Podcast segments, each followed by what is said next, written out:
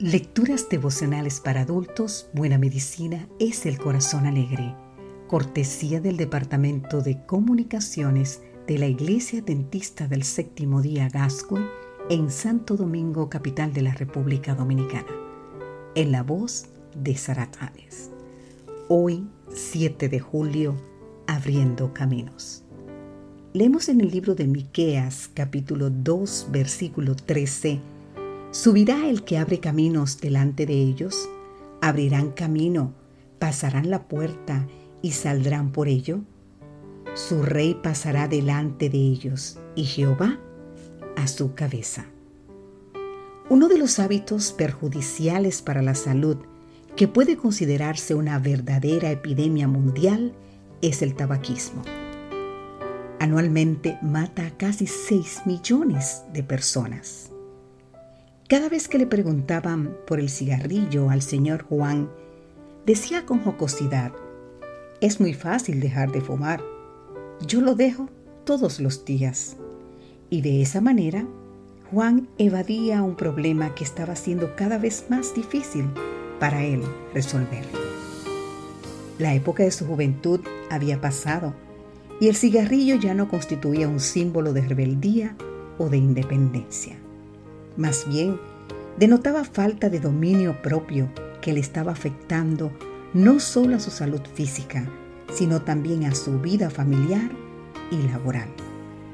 Ahora, tratando de ocultar la ineficacia de sus intentos por despojarse de ese mal hábito, respondía con humor.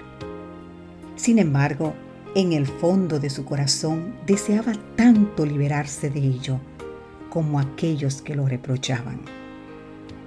¿Cómo podrá verse libre de ese hábito tan dañino? ¿Por qué no podía cambiar si tanto él lo anhelaba? ¿Por qué no podía dejarlo si él tanto lo anhelaba? Los avances crecientes en el área de las neurociencias muestran que los hábitos constituyen conexiones fijas entre neuronas.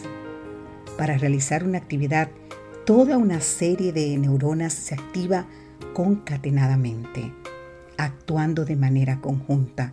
Se trata de circuitos neuronales o rutas que se van reforzando en la medida que repetimos una acción y luego se automatizan y repiten casi por inercia. Por eso, cuando se trata de cambiar malos hábitos, es inútil abstenerse de ellos de manera gradual.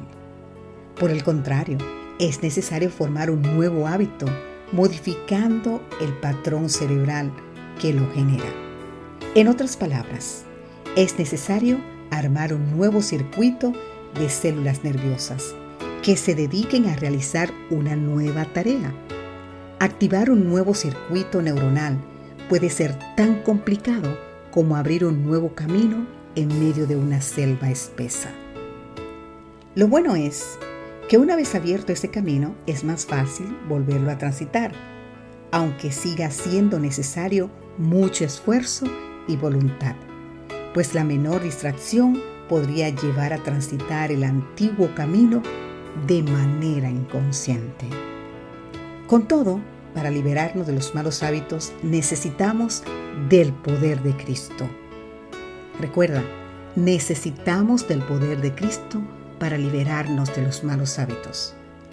Mediante su fuerza podremos persistir y afirmarnos en el buen camino. Los malos hábitos ejercerán una poderosa resistencia y el camino trazado por ellos difícilmente desaparecerá. Pero si dejamos de transitarlo, luchando contra ellos con valor y perseverancia, podremos decir confiadamente, como dice la cita de Miqueas 2:13. Subirá el que abre caminos delante de ellos. Abrirán camino, pasarán la puerta y saldrán por ella. Su rey pasará delante de ellos y Jehová a su cabeza. Que Dios hoy te ayude a dejar ese mal hábito que está afectando tu vida. Amén.